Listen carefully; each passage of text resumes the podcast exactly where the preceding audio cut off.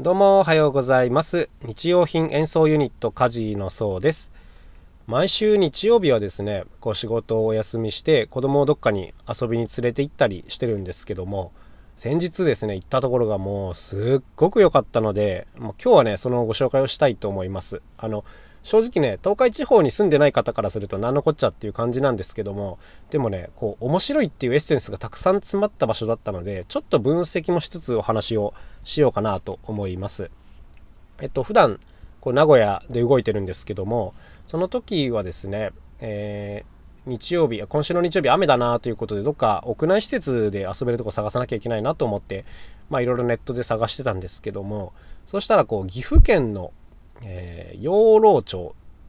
っていうとこですね、えーと、大垣市に近いんですけどもそこにですね森のワクワクの庭という施設があるっていうのが出てきたんですよ。であれなんかこれ聞いたことないなと思ってホームページとか見てみるとあのねめっちゃいい感じなんですよ。めっちゃいい感じって何かってあのね屋内遊園地みたいな感じなんですけど、まあ、遊園地とは言ってもこう乗り物があるとかではなくて要するにアスレチックとかがあるとかいうそういう感じなんですけど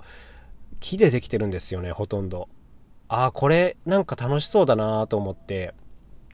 で、こうホームページさらに見ていくとですね、あのいろんなワークショップをやってたりだとか、こうアスレチックだけじゃなくて、こういろんな仕掛けがあったり、あの例えば迷路があったりね、えー、いろんなおもちゃがあったりとか、あの大きな芝生広場みたいなのが屋内ですよ。屋内なのにあるみたいなことが書いてあって、えー、これ知らんかったけど、なんかめちゃくちゃ良さそうじゃないかと思って、で、その時点で金曜日ぐらいだったんですけど、えっ、ー、と、まあ今このご時世なんで、やっぱ入場制限がかかっていて、事前予約制になってたんですね。で、ああ、事前予約しようと思って、こう、カレンダーとか予約フォームを見ると、もう大体こう、1日2回で、そのうち1回が250名っていう、まあ1日500名までしか入れないっていうことですね。で、申し込もうとしたら、もう残、残り3とかになっててですね、やべえと思ってもう、速攻で申し込んだんですけども、なんとかこう間に合ってですね、行くことができました。で、ちょっと厳密に言っておくと、えっ、ー、と、養老店と和の内店という2店舗、まあ10キロぐらい離れてるんですけども、2店舗あって、それぞれにこう、ちょっとコンセプトが違うという感じで、まあどっちもすごい楽しそうだったんで、もうね、よし、これをはしごしようと思って、2店舗とも申し込んだような感じですね。はい。で、こう予約を取って、じゃあいざ当日行ってみると。行くとですね、なんかこう、地方の方ならわかると思うんですけど、あの、イオンタウンみたいな感じのところについてるんですよ。イオンタウンってあのイオンモールではなくて、イオンモールよりちょっと小さな感じなんですよ。要するにスーパーと他の店舗がいくつかくっついてるぐらいの規模のところなんですけども、そこにこう森のワクワクの庭っていうのがデーンとあって、あの、パッと見た時の外からの感想はね、大きいっていうことなんですよ。いや、本当にね、想像してたよりはるかに大きい感じがあって、結構立派なスーパーぐらいのより一回り大きいぐらいの広さがあるっていう、こういう感じかな。これ、スーパーの広さも地方によって違うから、まあ、参考にならないかもしれないですけど、まあまあ広いんですね。で、あ、この広さって250人しか入れないんだっていうのが結構最初にびっくりしたところですね。で、こう最初受付して、なんか再入場からのリストバンドみたいなのを巻いて入るわけですけども、やっぱりね、その外から見た時と同じで、あの、写真を見てただけでは分かんなかったぐらいの広さがまずあるんですね。子供が普通に走り回れるんですよ。はい。だから、あ、これすっごいいいかもしんないなと思って、うろうろうろうろ見てくんですけども、もうね、あらゆる点で、何て言うんですかね、違ってて、こう、屋内遊園地って、実はあの他にもいろいろあるんですけども、結構こう、ショッピングモールの一角に作られてるみたいなやつが多くて、一角とかワンフロアとかか。で、大体こう、ふわふわがあったりとかね、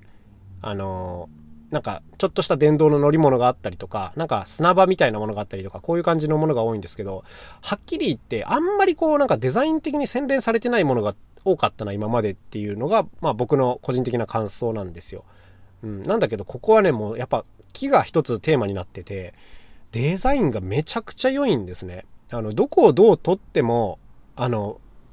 写真映えするんですよ。だから、これはもう子供は楽しいし、これ大人もすっごい楽しい場所だなっていうのがもう直感的にわかるというかね、いい感じなんですね。で、いちいちこう置いてあるおもちゃとか、遊具とかもですね、もうとっても工夫されているのが多くて、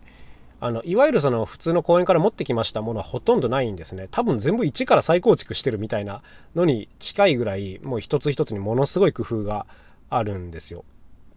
で、その時点でもうね、うわーこれ最高だなと思って、どこがここを運営してるんだろうと思って、受付とかで聞いてみたらですね、どうもこの設計事務所が運営してるようなんですよ。あの、飛騨高山の方にある、あの、まあ、とにかくそこも木をテーマにした、こう、建築設計事務所っていう感じなんですけども、ここがやってる、まあ、テーマパークみたいな感じで、その時点ではすごくびっくりしたんですけども、あの、いや、初めての、初めて作ったテーマパークがこんな広さでこんな工夫されてるってどういうことよみたいな感じだったんですけど、いやー、ほんとね、いちいち楽しいっていう感じで、で、今回ね、本当にびっくりしたことが、値段が安いっていうことなんです。あの、ここまで広くて、ここまでいろんな内装が整ってて面白いエリアで、こう値段いくらだろうっていうとね、1人600円ぐらいなんですよ。まあ大人も3歳以上の子供も1人600円っていう感じなんですけど、これ、まあ公園としてはそれは安くはないんですけど、でも普通のね、テーマパークに行くのに比べたら、あの、10分の1ぐらいじゃないですか。で、もうね、遊べるんですよ、めちゃくちゃ。で、この価格でやっても絶対儲からないだろうって、まあ思っちゃったんですね。あの仕事とかが好きなんですぐそういう値段の計算とかをしちゃうんですけども。で儲からないだろうって思って見てたんですけど、何のためにやってんのかなあの事前事業じゃないだろうになと思って、いろいろ見てたら、あの途中でハッと気づきまして、あの、その、施設のね、一角に、その運営してる会社のカタログみたいなのがあるんです。要するに他の、他にはこんなことやってますっていうのがあって、まあ普段は家建ててるということで、いろんな家のカタログとかがあったんですけども、その時にね、ようやく悟りました。そうか、これは家建てるっていうのが最終目的なんだという、多分ですよ。これ多分なんですけど、要するにそこに遊びに来た人っていうのは結構高い確率でその会社のファンになっちゃうわけですよ。僕もまあもろになったんですけども。で、なんかそんな時にその会社がやってるそう家の設計とかね建築とかのカタログを見るとあこの会社に頼みたいなって思っちゃうわけですよ。まあ僕は家建てる予定は全くないんですけどもしね自分が家建てたいなと思う人間だったら多分これはこの会社に頼むなって思いました。いやもうその時点でねもう驚愕しましたよ。ちょっと鳥肌立ちました。あのすっごい高品質な遊び場っていうのをまず提供してでその上で気に入ってもらって受注するっていう綺麗な流れがね、見えたんですよ、その時に。だから、ちゃんと多分これは儲けも出るっていう形になってんだろうなと思いました、その時。あの、すっごくいい遊び場なんで、多分これは口コミもめちゃくちゃ広がるし、あの、いろんなとこで取り上げられると思います。なぜならそれ単体であまりマネタイズしようとしてないから、コスパの良さが半端じゃないんですね。うんで、これはもうね、話をしないわけにはいかないだろうっていうぐらいの魅力があるので、そうやってそうやってこう、お客さんを獲得していって、最終的にもちゃんとこう、キャッシュポイントというかね、うん、仕事になる部分っていうところまで動線を作るっていう、この鮮やかな流れが見えてですね、もう感動しましたね。でもここまでやるかっていうぐらいの規模なんですよ。その、施設だけでもう十分面白いっていうか、うん、素晴らしいなと思いましたね。で、そこにちゃんとバックエンドが用意してあるっていうことなんでね、いやー、本当ね、ビジネス的な勉強にもなるなと思って、あの、良かったですね。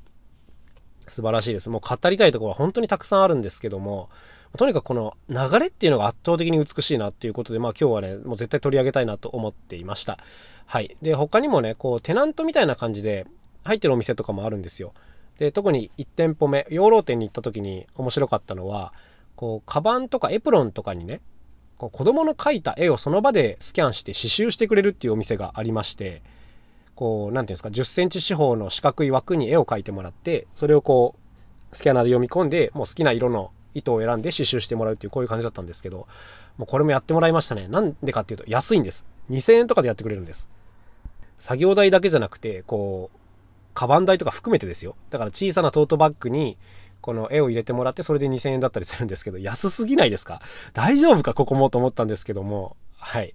なんか子供の絵ってなかなか残しとけないじゃないですか。額縁に入れたりとかでもしない限りね。でもこうやってなんかあの、カバンとかになってるとね、毎日毎日使うものにこう、プリントされたりするんで、いいですよね。すっごくこのお店も良くて、いちいちなんかそういう入ってるお店もセンスがいいな、みたいな感じで、まあ、とっても素晴らしかったですね。というわけで、あの、東海地方の方はですね、ぜひ、森のワクワクの庭という、ここに遊びに行ってみてください。あの、すっごく面白いし、勉強になると思います。というわけで今日のお話はこの辺で終わりにしたいと思います。それではまた明日お会いしましょう。さようなら。カジノそうでした。